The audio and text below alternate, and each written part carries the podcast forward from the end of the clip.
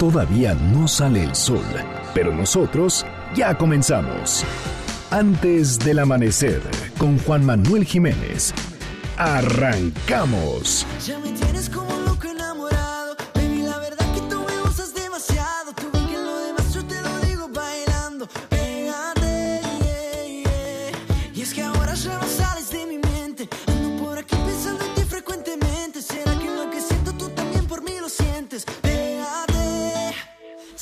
Sabes que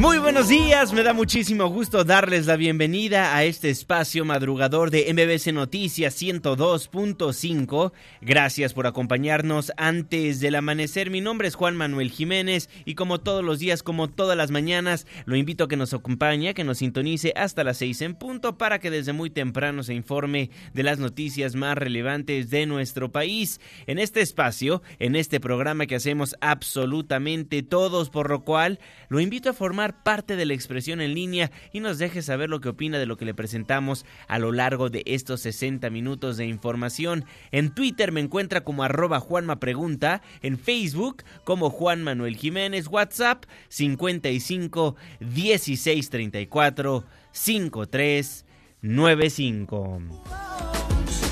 eres para mí, también soy para Escuchamos Loco Enamorado a través de MBC Noticias. El día de mañana, ¿a qué grupo, qué artista, qué canción le gustaría que pongamos para musicalizar antes del amanecer? Márquenos, escríbanos en redes sociales. El día es martes, la fecha 19 de noviembre de 2019, la hora 5 de la mañana con 4 minutos. Segundo día de la semana con cara de lunes. Estamos en MBC Noticias antes del amanecer.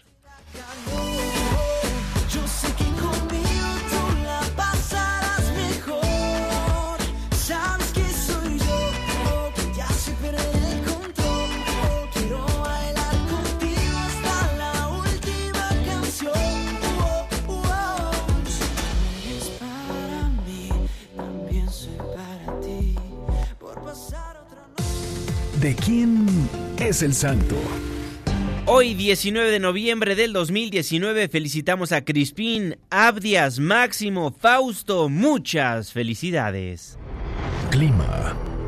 5 de la mañana con 6 minutos, Marlene Sánchez. Hola Juanma, muy buen día para ti nuestros amigos del auditorio. Les informo que se pronostican lluvias muy fuertes en zonas de Sonora, Chihuahua, Durango y Sinaloa. También habrá precipitaciones en localidades de Baja California, Guerrero, Oaxaca y Chiapas. Habrá vientos fuertes en Sonora y Coahuila. Estas condiciones serán provocadas por los remanentes de Raymond y de la depresión tropical 21E. Para la Ciudad de México habrá cielo despejado con probabilidad de lluvias. Tendremos una temperatura máxima de 26 grados Celsius y una mínima de 13. Este fue el reporte del clima antes del amanecer. Muchísimas gracias Marlene Sánchez y gracias a usted también por sintonizarnos antes del amanecer a través de la señal que sale de MBC Noticias 102.5. Saludo con gusto a todas las personas que nos ven y nos escuchan a través de nuestra página de internet mbcnoticias.com y por supuesto que le mandamos un caluroso abrazo a las personas que nos honran con su presencia a través de las distintas aplicaciones que hay en los teléfonos inteligentes.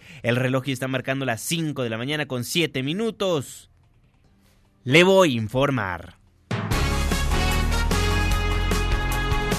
La Secretaría de Gobernación que encabeza Olga Sánchez Cordero deberá dar a conocer de manera detallada los procesos, procedimientos, objetivos y resultados alcanzados entre enero y julio de 2019 en torno al mecanismo de protección a personas defensoras de derechos humanos y periodistas. Lo anterior por orden del INAI, por orden del Instituto Nacional de Transparencia, Acceso a la Información y Protección de Datos Personales, que revocó la respuesta de gobernación ya que argumentó que el proceso de seguimiento de implementación de las medidas de protección se describen en la ley para la protección de personas defensoras de derechos humanos y periodistas. El comisionado Joel Salas señaló que este año se perfila para ser el más violento y los defensores de derechos humanos y periodistas enfrentan riesgos mayores por el simple hecho de ejercer su labor.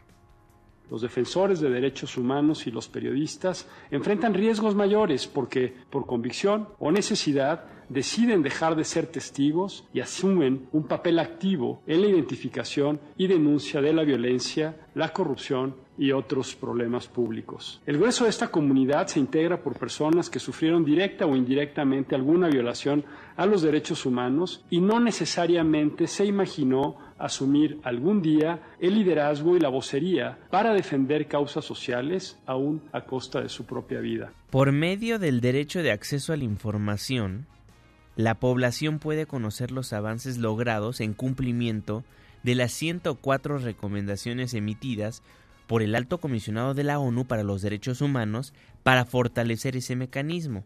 Destacó el comisionado Joel Salas que la organización Artículo 19 estima que cada 17.4 horas hay una agresión contra periodistas en el país, de las cuales el 42.16% son cometidas por funcionarios públicos, principalmente policías municipales. Las mismas organizaciones, el mismo gobierno, da a conocer que este año, el año en curso, se perfila para ser el más violento para los periodistas y los defensores de derechos humanos. Y esto se da a conocer en la coyuntura cuando fue elegida Rosario Piedra Ibarra como la nueva Ombudsperson Nacional, titular de la Comisión Nacional de los Derechos Humanos, a pesar de que las cifras están ahí, desconoce que hay agresiones en este sexenio contra periodistas. Yo creo que donde hubo falta de libertad de expresión fue en los sexenios anteriores y ahí y no lo digo yo, ahí están todos los periodistas asesinados o desaparecidos o intimidados. Este Entonces, año ha sido peor para los periodistas. Han asesinado periodistas. Organismos internacionales se reunieron. ¿No se ha enterado de la asesinato de periodistas? No, mire, yo he visto y vi lo que pasó con to en todos los sexenios pasados, ¿sí? Si y fuera es necesario, ¿confrontaría al presidente como lo hizo el ombudsman anterior? Claro. Claro. ¿Han asesinado a periodistas en este sexenio? Sí, señora Rosario Piedra Ibarra, a 13. Y las agresiones incontables contra defensores de derechos humanos y periodistas en el país. Por declaraciones como esas, por un proceso manchado en la Cámara de Senadores, hay muchos que están inconformes con la llegada de Rosario Piedra Ibarra a la titularidad de la CNDH. Ya hay algunos que promueven una campaña para pedir la renuncia de dicha persona. Nora Bucio. Juanma, te saludo con gusto y te comento que la Red por los Derechos de la Infancia ha iniciado una campaña para pedir a Rosario Piedra Ibarra que renuncie a su cargo como presidenta de la Comisión Nacional de los Derechos Humanos. Encabezados por el director de esta organización en México, Juan Martín Pérez García, han impulsado una campaña a través de la difusión de un video en el que enlistan tres razones para que Piedra Ibarra renuncie a esta encomienda. Razones para que la señora Rosario Piedra renuncie a la Comisión Nacional de Derechos Humanos. Proceso irregular en el Senado, militante y dirigente de Morena y estrecho vínculo con el presidente, precisa el video que circula a través de las redes sociales. Para la Red por los Derechos de la Infancia en México, la permanencia de la hija de la luchadora social Rosario Ibarra de Piedra, la designación enmarcada en señalamientos de irregularidades y su permanencia en la Comisión Nacional de Derechos Humanos daña la autonomía del organismo y daña a las víctimas que esperan justicia. Juanma, la información. Muchísimas gracias, Nora Bucio. Ahí lo tiene, la Red por los Derechos de la Infancia ha iniciado una campaña para pedir a Rosario Piedra Ibarra que renuncie a su cargo como presidenta de la CNDH. y la titular de la Comisión de Derechos Humanos aquí en la Ciudad de México, Nacheli Ramírez, afirmó que el proceso para la designación de Rosario Piedra Ibarra como presidenta de la CNDH debilitó a ese organismo y al sistema no jurisdiccional de protección de derechos humanos. La ombudsperson capitalina sostuvo que el siguiente paso debe ser cómo fortalecer el sistema para que siga aportando a la protección de las víctimas y a la vida democrática del país que todo eso ha derivado en un debilitamiento de la visión de lo que es el sistema no jurisdiccional. Y que entonces lo que nos ocupa y lo que nos preocupa ahora es cómo este, dejamos que, no dejamos que esto prospere, sino al contrario, cómo hacemos para que este, el sistema sea, siga siendo un sistema fuerte y que aporte a la vida, no nada más a la vida democrática y esas cosas, sino sobre todo al trabajo y alrededor de las víctimas y es lo que nosotros tenemos como deber que hacer. Las críticas son totalmente válidas. Hay muchos puntos negros en la designación de Rosario Piedra Ibarra como titular de la CNDH. Para empezar, es todavía militante de Morena en un organismo autónomo. En segundo lugar, la elección fue muy cuestionada, votos de más, votos de menos, pero ahí hubo una controversia en la Cámara Alta en cuanto a los sufragios emitidos para designarla. Y número tres, dice que los periodistas han sido asesinados en el país, sí, pero en sexenios anteriores, no en este, lo cual demuestra que no ha estudiado lo que pasa en materia de derechos humanos en los últimos meses. Así las cosas en cuanto a la designación de Rosario Piedra Ibarra como titular de la CNDH. Son las 5 de la mañana con 14 minutos. El escritor y activista Javier Sicilia anunció que marchará a Palacio Nacional en exigencia de un cambio en estrategia del gobierno para combatir la violencia. En una carta publicada en la revista Proceso, Sicilia le recuerda a López Obrador que en campaña prometió hacer de la verdad, la justicia y la paz la agenda de la nación, pero que por desgracia ha dejado a un lado esos compromisos para enfocarse en otros que carecen de sentido cuando el país está en llamas. Si me lo permite, leo parte de la carta que se publicó este fin de semana en la revista Proceso. Lee lo siguiente. Tercera carta abierta a Andrés Manuel López Obrador. Querido presidente, antes de que las mañaneras, la velocidad de la realidad y la inmediatez de los medios oculten lo que el atroz crimen de la familia Levarón puso de nuevo ante la conciencia nacional, nuestra casa ensangrentada, antes de que tengamos otra tragedia que vuelva a sacudirnos, te escribo. Durante tu campaña, presidente, promoviste hacer de la verdad, la justicia y la paz la agenda de la nación. Por desgracia dejaste a un lado esas promesas para poner en su lugar otras que carecen de sentido cuando el país está en llamas. A fuerza de reducir la erradicación de la violencia, abrazos y no balazos, y a un puñado de programas sociales destejidos de una verdad y profunda política de Estado en materia de justicia transnacional, la consecuencia de los abrazos es la misma que la de las balas, sufrimiento, indefensión y muerte. No se trata, como dijiste, de cuántos balazos o cuántos abrazos hay que dar para detener el horror. Las dos estrategias están equivocadas. Se trata de saber cuánto Estado se necesita para construir la justicia y la paz, y eso implica políticas de Estado profundas que tú, presidente, prometiste hacer y no has hecho.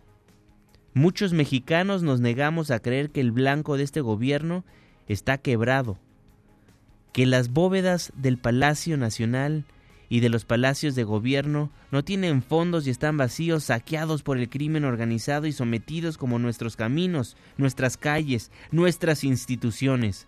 Por ello, voy a caminar de nuevo con lo único que tengo, mi dignidad, mi rabia y mi palabra, para decirte a ti y a los que quieran escuchar que la casa de todos sigue en llamas, que debemos abandonar el hábito que nos inculcó la violencia, de insultarnos, descalificarnos, difamarnos, polarizarnos, que debemos acudirnos la indiferencia bovina a la que a fuerza de horror y miedo nos está reduciendo la violencia hasta normalizar el crimen, y que solo unidos podemos hacer posible lo único que importa, la verdad, la justicia y la paz.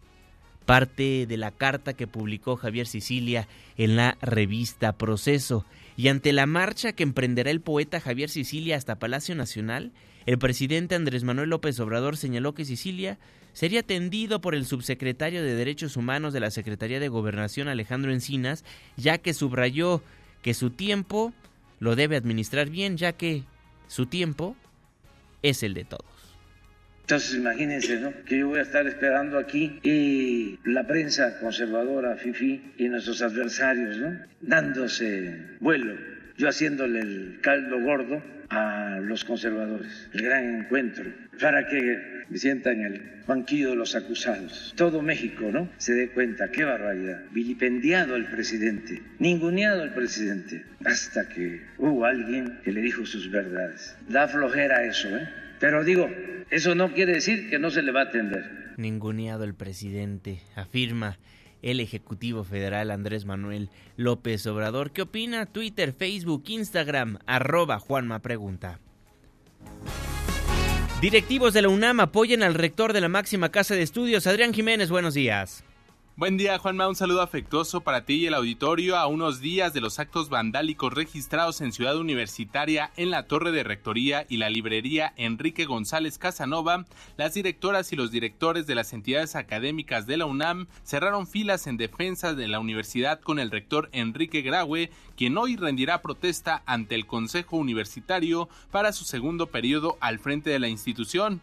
En un desplegado, los directivos universitarios condenaron el uso de la violencia mostrado por grupos de delincuentes encapuchados en el campus luego de la marcha pacífica del pasado 14 de noviembre en la que estudiantes de distintos planteles demandaron solución a la violencia de género.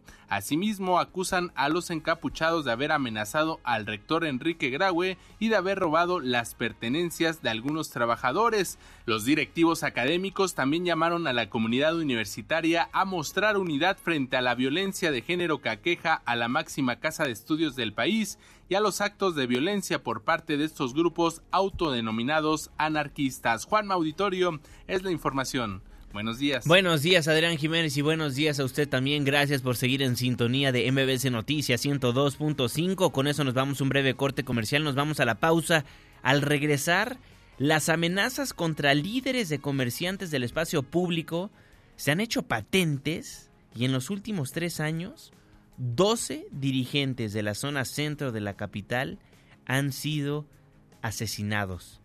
Nuestro compañero Juan Carlos Alarcón nos platicará de la Unión Tepito y su cabecilla el Elvis, implicados en la imparable ola de ejecuciones de líderes comerciantes.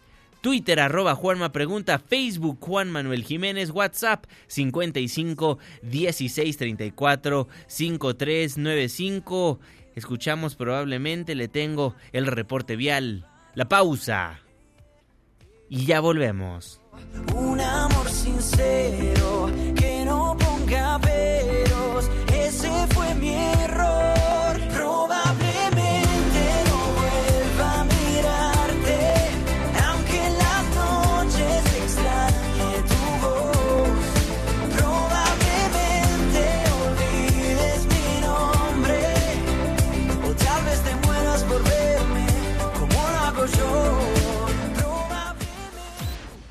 Antes del amanecer, con Juan Manuel Jiménez. Juan Manuel Jiménez. Continuamos. Y tal vez después de hablar nos enredamos y acordamos algo más. Yo veré y tú Hola Juanma, ¿cómo estás? Soy Ruggero Pasquarelli, un gusto saludarte. Les mando un fuerte abrazo a todos los que escuchan antes del amanecer. son las doce. Yo sé mejor si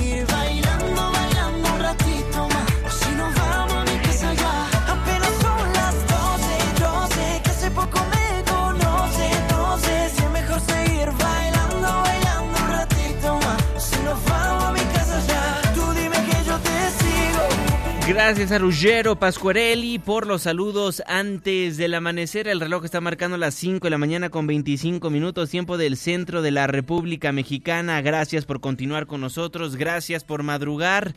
Les doy la bienvenida a quienes apenas nos sintonizan a través del 102.5 en el Valle de México. Saludo con gusto a todas las personas que lo hacen a través de alguna otra radiodifusora que agarra nuestra señal a lo largo y ancho de esta bella República Mexicana y alrededor del mundo. mbsnoticias.com.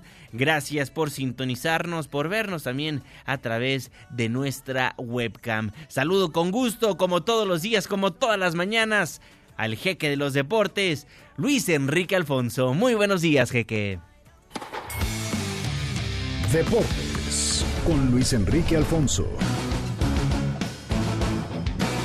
¿Qué tal, mi querido Juanma? Aquí estamos ya con la información eh, deportiva. Qué gran noche la que se vivió en el Estadio Azteca, con una afición desbocada, una afición que es tochera, un país que confirma que le encanta el fútbol americano, que resintió muchísimo lo que pasó en el 2018 cuando se canceló el partido porque la administración del Estadio Azteca realmente estuvo pal perro, la cancha no estaba bien y ahora en esta ocasión, a pesar de que no era una alfombra auténtica, pero cumplió evidentemente con los estatutos de la NFL, eh, la gente que estaba movida, interesante, a pesar de todas las cuestiones económicas que está pasando el país, de inseguridad, y disfrutaron. Que qué bueno, en un resultado que fue favorable para los jefes de Kansas City, que confirman el liderato de la división. Realmente, insisto, la gente es la que disfrutó, la que se fue contenta. Vieron a Ana Bárbara, vieron a Hatch. Bonito, bonito el show. Finalmente, la experiencia del NFL es gratificante, más allá de que es fuera de Estados Unidos. Se confirma, insisto, México como el eh, número uno fuera de la Unión Americana en cuanto a Latinoamérica se refiere, porque ya sabemos que Londres también es, un, eh, es una plaza emergente y por ahí Asia también. Está expandiendo el mercado y me gusta. Bueno, hablemos ahora de la selección, Juanma, porque hoy van a jugar este gran partido maravilloso, paren las prensas, que México ante Bermudas. Un partido que es pues como se podía esperar, ha pasado fácil, tranquilo, la selección no es culpa de la, del equipo mexicano, los rivales realmente están para llorar eh, ante Panamá, que es, eh, vive un bajón futbolístico terrible después de haber calificado al Mundial una generación que ya estaba pues muy madura, y ahora Bermudas, ¿no? Bermudas que no, que no, no requeriría mayor problema, que seguramente eh, habrá rotación en el equipo del Tata Martino, y que habló de, de que hay que atacar la cuestión de los extranjeros en México, que la liga tiene muchos petardos, en pocas palabras, y que realmente hay que pensar en que están tapando a los jugadores eh, jóvenes mexicanos. Yo creo que la gente de fútbol, a mí me ha tocado hablar con entrenadores están trabajando, con entrenadores que no están trabajando, eh, exfutbolistas, y todos están de acuerdo en, en que la cantidad de extranjeros es excesiva. Después está la otra parte que tiene que ver la mirada de los dueños respecto al negocio y ahí es donde viene lo que alguna vez dije que al negocio hay que cuidarlo y a la parte deportiva hay que cuidarlo y hay que ir por un camino intermedio que sea lógico para, digamos, para las dos partes. El golf, Juanma, terminó por fin hoy este letargo del Mayakoba Classic Golf que eh, se suspendió el jueves por lluvia. Ayer se suspendió por el tema de, que se les acabó la luz de día. Hoy por fin eh, terminaron y el mexicano Carlos Ortiz finalizó como subcampeón de, este evento que tuvo sede en el campo El Camaleón en Playa del Carmen. El tapatío terminó un solo golpe del primer lugar. El estadounidense Brandon Todd. En octavo sitio estuvo otro mexicano, Abraham Anser, a seis golpes de la punta. Pero sin duda lo de Carlos Ortiz es muy bueno porque es su mejor actuación dentro de la PGA Tour. Y ayer también se llevó a cabo, Juanma, allá en Cuapa, los cuartos de final de la Liga Femenil MX, el Clásico Nacional, y fue insuficiente. Se quedaron como 100 personas afuera, ingresaron 500, solo una tribuna allá en Cuapa, y padecieron porque eh, me parece que este, estos partidos tendrían que hacerlo en otro lado, ¿no? Me queda claro que por el partido del NFL no se podía jugar, pero también en el calendario hay que darle mayor respeto a la liga femenil, que jueguen en un estadio y que no jueguen en el lugar donde entrene el primer equipo o el equipo varonil, porque es una vergüenza, no, no puede ser que pase esto. Yo creo que ahí te das cuenta de quién le da la seriedad y con todo respeto a América su equipo femenil. No puede ser que juegue en Cuapa, ¿eh? No puede ser. Sí que está Cruz Azul, entiendo lo del pasto, en todo me pueden decir. Pero que jueguen en otro estadio. No puede ser que los ningunen así en la liga femenil y que jueguen en una cancha de entrenamiento, ¿eh? No puede ser. Pero bueno, las Águilas vencieron a, a las Chivas y van a enfrentar a las Rayadas en la otra llave Tigres ante las Tuzas, cuatro equipos que son constantes invitados a esta parte del torneo ya en semifinales. Y juegos amistosos, Juanma, ayer Argentina-Uruguay, buen partido, iba ganando Uruguay, empató Argentina.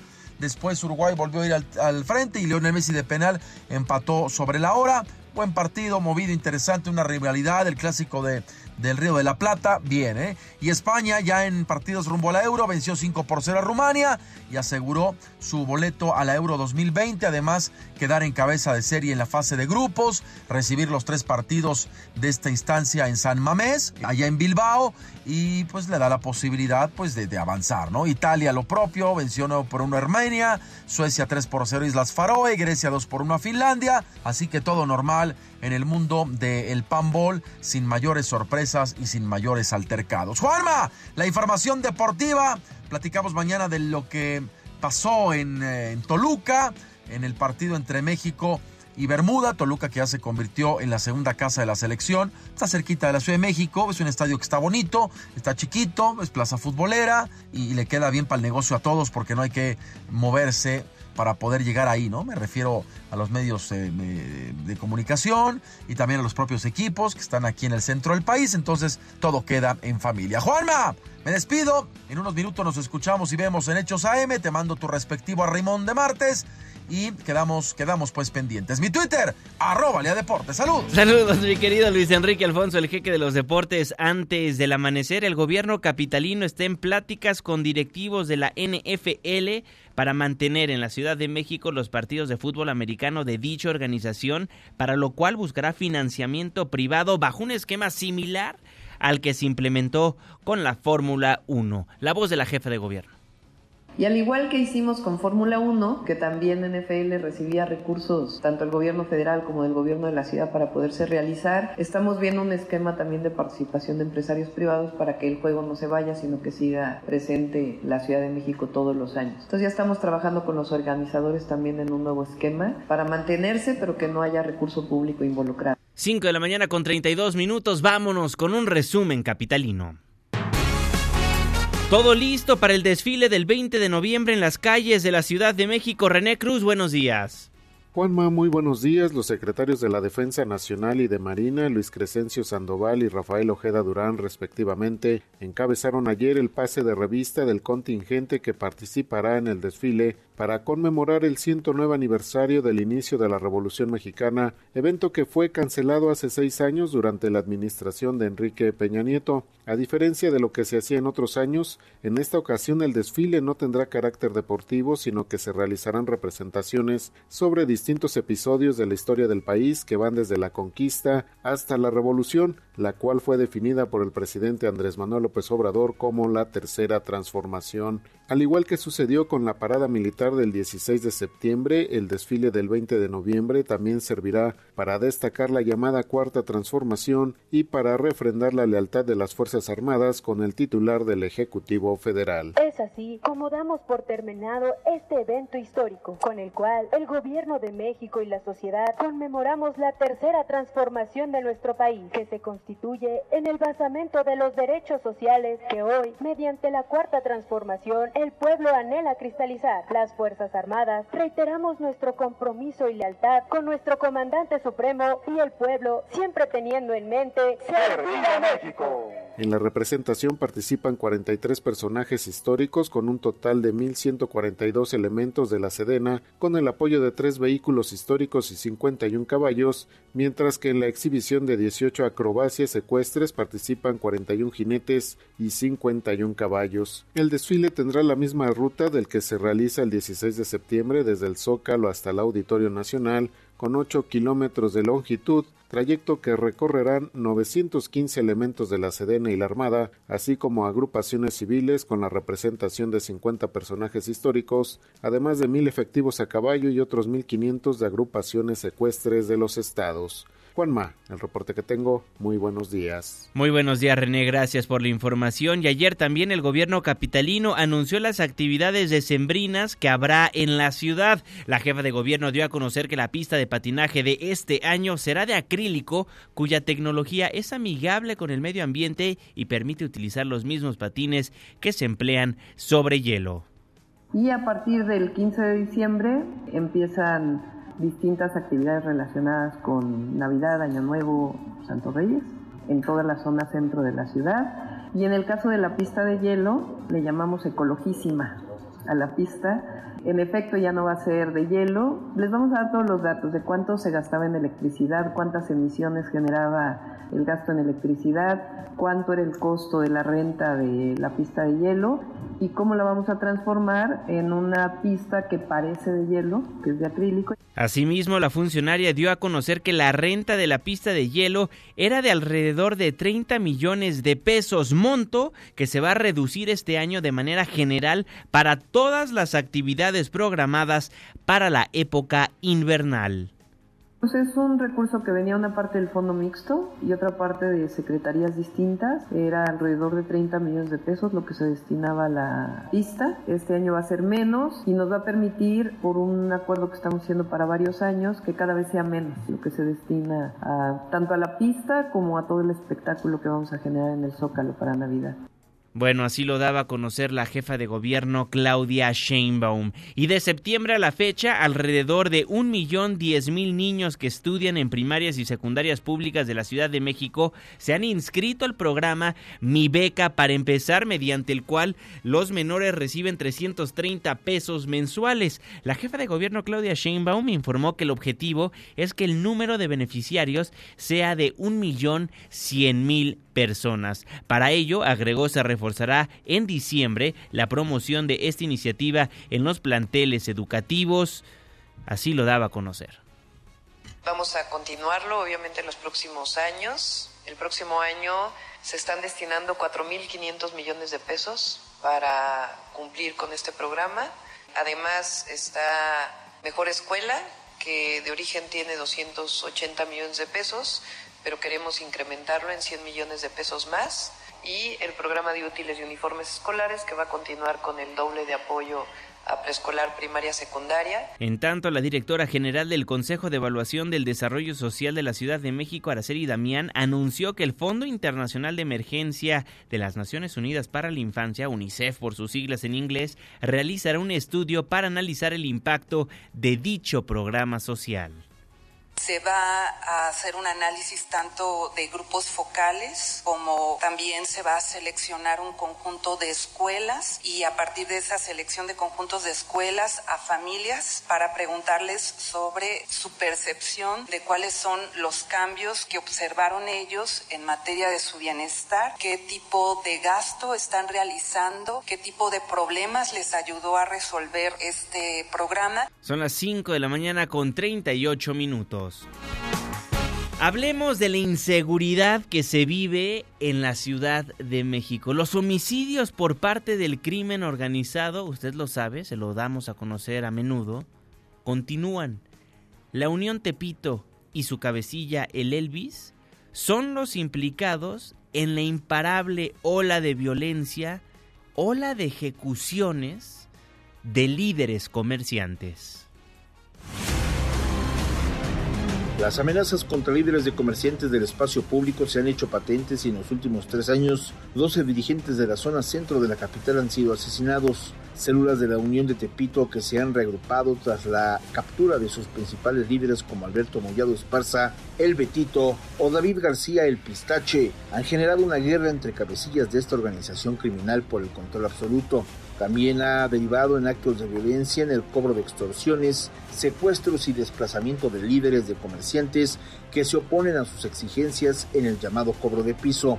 A esta larga lista de dirigentes de vendedores no asalariados que han sido ejecutados se suma Oscar Liebre Espinosa, quien lideraba actividades comerciales en la calle de República de Colombia, Centro Histórico. Este hombre fue baleado el viernes a bordo de un vehículo en la esquina de Fray Antonio Marguil y Emiliano Zapata, Colonia Centro, escasa seis calles de Palacio Nacional y ocho de la Jefatura de Gobierno. Comerciantes de la zona consultados por MBS Noticias aseguraron que continuamente son objeto de amenazas de otro cabecilla de la Unión de Tepito, al que identifican como el Elvis, quien ha desplegado a grupos operativos para el cobro de derecho de piso. A decir de las fuentes consultadas, Alberto Fuentes Castro, alias El Elvis, tiene su centro de operaciones en una vecindad de la calle de Paraguay número 33. Desde ese punto realizan la planeación para las operaciones delictivas dirigidas a extorsionar a comerciantes de la zona de Santo Domingo y la mayor parte del centro histórico. Señalan que ahora pretende apoderarse de otros sitios como Peralvillo, Roma, Centro, Lagunilla y La Merced, entre otras. Al día siguiente del asesinato de Oscar Liebre Espinosa trascendió entre los vendedores que los criminales habían iniciado a repartirse calles que en su momento representaban a la víctima y que ahora pretenden vender protección a los comerciantes. Apenas la semana anterior, miembros de la Unión anunciaron que esta semana comenzaría el cobro del llamado impuesto navideño a cambio de no cerrar negocios o de comisar mercancía. Los vendedores, ante la imparable violencia que se ha generado, lanzan un llamado urgente a la jefa de gobierno Claudia Sheinbaum y al titular de la Procuraduría General de Justicia de la Ciudad de México para que intervengan y detengan la ola de extorsiones y muertes a manos de grupos criminales. Entre los líderes muertos están Miguel Ángel Lemus, quien fuera líder de la calle de Dominicana, Jaime Vázquez Mendoza, ex líder de Joaquín Herrera y Manuel Doblado. Además, Miguel Ángel Galán, junto a su sobrino, huyeron de muerte según información de la propia dependencia. También el llamado líder Ramón, quien tenía sus agremiados en la calle de la República de Venezuela y fue asesinado hace unas semanas. También un líder de apellido Torres fue ejecutado a balazos en el eje 1 norte y la calle de Brasil. Uno más es Armando Becerril, líder de comerciantes de las plazas, con domicilio en San Jerónimo 54, República de Colombia 42 e Isabela Católica 94. Una vez más, los agremiados hicieron un llamado a la presidencia de la República y a la jefatura de gobierno para que detengan la ola de ejecuciones y también a los autores intelectuales y materiales de estos y otros crímenes.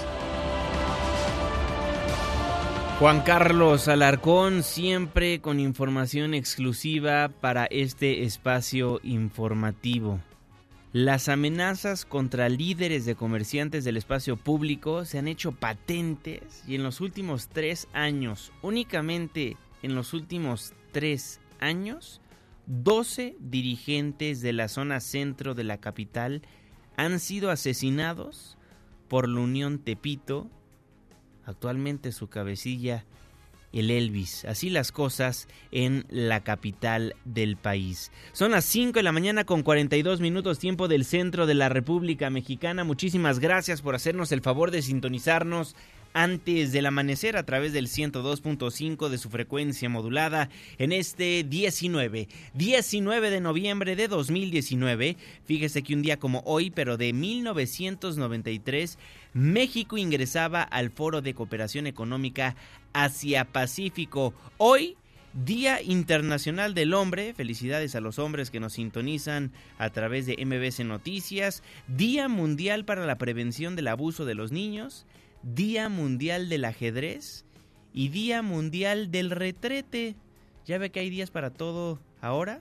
Hoy se conmemora el Día Mundial del Retrete. ¿Por qué? Para concientizar sobre la importancia del acceso a los servicios básicos de saneamiento para la prevención de enfermedades. Con eso nos vamos un breve corte comercial, nos vamos a la pausa al volver. ¿Qué está pasando en la Cámara de Diputados? ¿Cómo van las protestas de los campesinos? Va a haber sesión el día de mañana en la Cámara Baja para poder aprobar el presupuesto 2020. De eso platicaremos y también vamos a estar desmenuzando lo que pasa en torno a pues un tema esencial, la corrupción. Las plazas que en otros sexenios le daban a los amigos, a los compadres. En el IMSS específicamente, el director general, Zoé Robledo, se está poniendo las pilas y está acabando con esas plazas inservibles. 5 con 44, le tenemos el reporte vial, la pausa y ya volvemos. Aventura.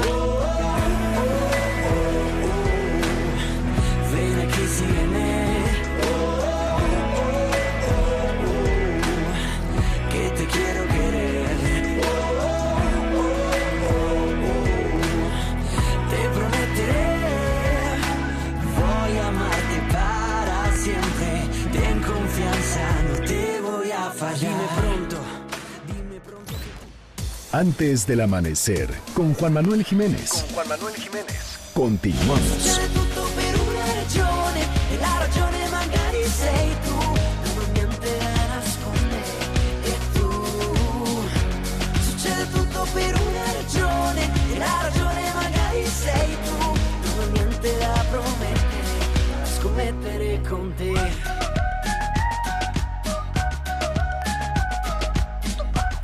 Gracias por continuar con nosotros en MBC Noticias 102.5. Estamos antes del amanecer. Les recuerdo que nos puede escuchar, nos puede sintonizar de lunes a viernes de las 5 hasta las 6 de la mañana. Forme parte de la expresión en línea en Twitter, Facebook, Instagram, arroba Juanma Pregunta. Mi nombre es Juan Manuel Jiménez. Le tengo más información. Resumen de noticias antes del amanecer. Sigue cercada la Cámara de Diputados. Continúan manifestándose los campesinos en la Cámara Baja, pero los legisladores siguen muy firmes en su decisión en el cambio a la nueva modalidad del subsidio al campo. Angélica Melín.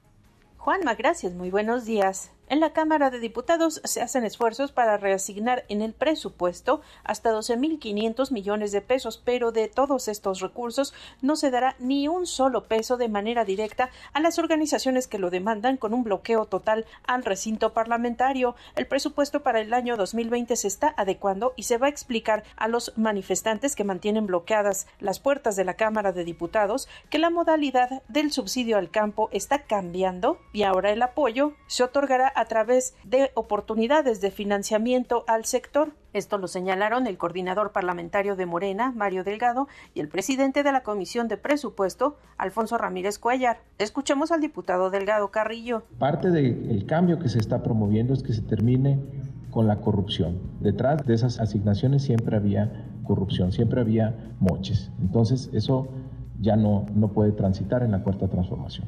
No van a tener lo que ellos están buscando.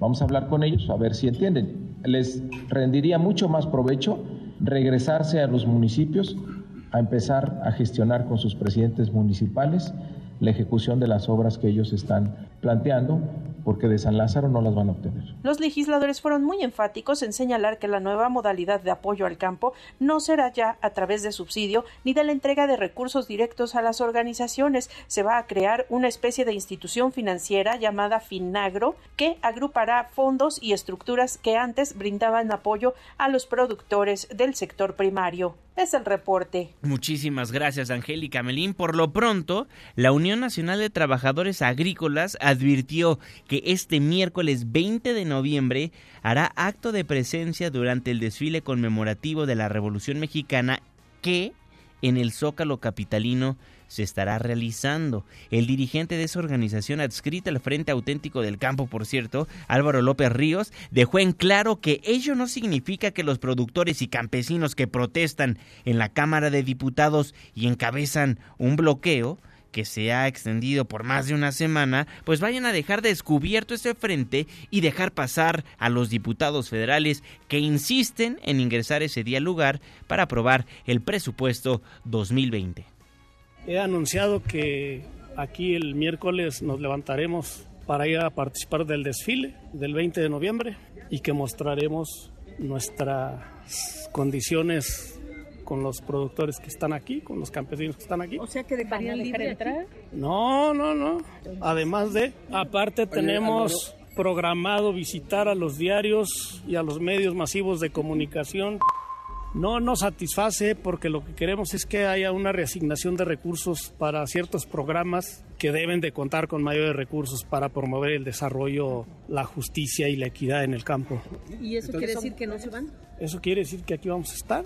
Aquí vamos a estar, dice Álvaro López Ríos, el dirigente de esa organización adscrita al Frente Auténtico del Campo. La Unión Nacional de Trabajadores Agrícolas no se va a mover de la Cámara de Diputados y también se van a ir a manifestar a las calles de la Ciudad de México el próximo 20 de noviembre en el Zócalo Capitalino durante el desfile conmemorativo de la Revolución Mexicana. Esperemos se llegue a un acuerdo el día de hoy, hoy que se van a retomar las pláticas, el diálogo con los diputados federales, porque si no, van a salir a manifestarse a una pues a una marcha que va a dar de qué hablar. ¿Por qué? Porque se va a llevar a cabo un desfile en la Ciudad de México. Se va a retomar el diálogo con los diputados federales, con los diputados federales. Sin embargo, de inicio, pues no les convence la propuesta de atender las necesidades del campo a través del esquema de financiamiento que anunció el coordinador de Morena en la Cámara de Diputados, Mario Delgado. Le estaremos informando al respecto. 5 con 52. Y hoy se publica en el Diario Oficial de la Federación la Ley Federal de Austeridad Republicana. La secretaria de la Función Pública, Irma Heréndira Sandoval, admitió que aún hay 2.425 plazas de direcciones adjuntas que están por cancelarse tras entrar en vigor la ley de austeridad el próximo miércoles. Al hacer algunas precisiones sobre las medidas de austeridad en la actual administración, comentó que se han generado ahorros de casi 11 mil millones de pesos. Llegamos a un gobierno con 2.849 direcciones generales adjuntas. Por eso es que era tan drástico y tan necesario esta medida de austeridad. 2.849. No hay recortes. Lo que hay es una reorganización de gasto. Incluso estas eh, personas que están con plazas L o con direcciones generales adjuntas no tienen por qué necesariamente considerarse como fuera del gobierno. Al contrario, está el esquema para que se queden con el salario honesto, justo, austero, probo que le corresponda a su trabajo. Así lo daba a conocer Irma Heréndira Sandoval. Y hablando de la cancelación de plazas, gran trabajo que está haciendo el director del IMSS de Robledo para acabar con la corrupción en el país. A partir de enero de 2020, los 35 delegados estatales del IMSS serán sustituidos por representantes de oficina a quienes les quitarán atribuciones y no podrán construir infraestructura, solo conservarla y tampoco podrán comprar medicamento a gran escala. La voz de Zoe Robledo. Lo que estamos haciendo es un análisis tanto operativo como jurídico para saber sobre todo cuáles no son funciones de, estas oficinas de representación. Pongo algunos ejemplos. Hay algunos juicios que tienen empresas con el IMSS. A partir de cierto monto, que en ese caso son 15 millones, nosotros estamos empezando a concentrar esa eh, defensa jurídica en las oficinas centrales. Estamos analizando para poder topar también las obras de infraestructura que se pueden concursar allá. Bueno, así lo daba a conocer Zoé Robledo. Y en los números, la industria de la construcción del país advirtió que el cierre del año pues será muy complicado debido a la caída permanente que ha registrado, colocándola en un decremento, decrecimiento del 4.3% con un importante, un gran número de fuentes de empleo que se dejaron de crear, además del riesgo que micro y pequeñas empresas de este sector dejan de operar. La voz del presidente de la Cámara Mexicana de la Industria de la Construcción, Eduardo Ramírez Leal traíamos un decrecimiento en la industria del 4.3%. El año pasado crecimos al punto 6 la industria de la construcción en 2018. Y esto no ha generado empleo por aproximadamente 2.2%. De los 6 millones de empleos que genera la industria, alrededor de 120 mil empleos. Pero el riesgo más grande está en las empresas micro y pequeñas que hoy no tienen financiamiento. Y nos han manifestado, bueno, pues que a lo mejor una de cinco, una de cada cinco de este tamaño de micro y pequeñas, pues podrán no terminar terminar con operaciones en el 2019. Seguramente va a haber este, liquidaciones de personal. Y se acercan las vacaciones de invierno. ¿De cuánto se estima que sea la derrama económica para este periodo? Citlali Sainz, cuéntanos, buenos días. Hola Juanma, buenos días a ti también a nuestros amigos del auditorio. Durante las vacaciones de invierno se generará una derrama económica en todo el país de 179.711 millones de pesos, así lo informó el secretario de Turismo del Gobierno de México, Miguel Torruco. Al dar a conocer las expectativas para este periodo de descanso, el secretario precisó que la llegada de turistas a cuartos de hotel será de 7.9 millones de viajeros, cifra superior en 1.4% a la registrada en el mismo periodo del año pasado. Y bueno, destacó que de estos, 21.4 serán extranjeros, el restante, que son 78.6%, corresponde a turistas mexicanos, de acuerdo con esas estimaciones. Y es que el secretario Torruco Márquez destacó que el número de cuartos disponibles para estas vacaciones será mayor en 3%, producto de la apertura de nuevos hoteles, por lo que se llegará a un inventario de 644.900 habitaciones. También dijo que los cuartos ocupados alcanzarán los 361.500,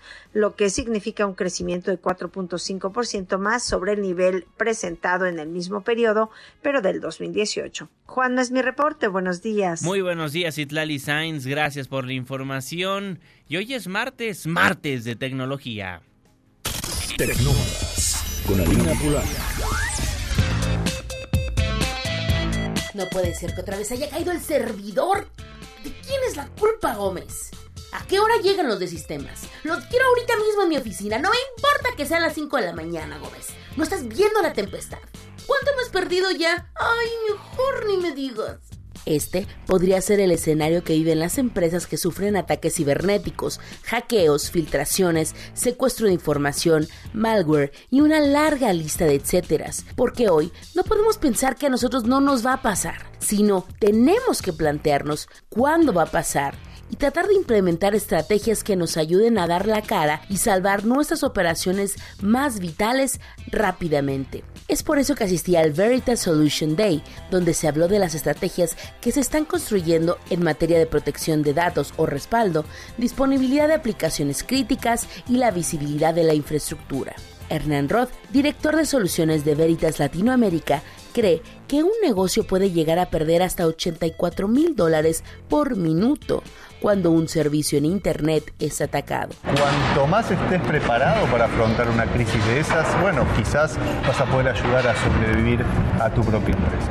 Digamos, el tema del respaldo como tal toma muchísima relevancia en este tema de ataques informáticos como tal. Y de nuevo, la pregunta es, ¿cuándo? ¿Y estoy preparado y voy a poder recuperarme tal vez no de forma manual ante una aplicación, sino voy a poder recuperarme en masa? Y es que una de las tendencias más fuertes del sector tecnológico tiene que ver con el uso de la nube para descargar ahí sus operaciones más críticas, pero tenemos que matar uno de los mitos más comunes cuando se contratan estos servicios. La mayoría de los clientes todavía piensan que el responsable ¿sí? de lo que es la protección del dato en ambiente de nube es el proveedor de nube. No es así. Son todos modelos de responsabilidad compartida. Piensan que el cumplimiento regulatorio normativo está en las manos del proveedor de nube. Piensan que la alta disponibilidad de aplicación está en las manos del proveedor de nube. Todo eso no es así. Así que la próxima vez que busquemos al responsable, tenemos que asegurarnos de que la culpa no sea nuestra. Aprendamos a prevenir. Yo soy Alina Pulán y nos escuchamos el próximo martes de Tecnómadas. Un gran abrazo.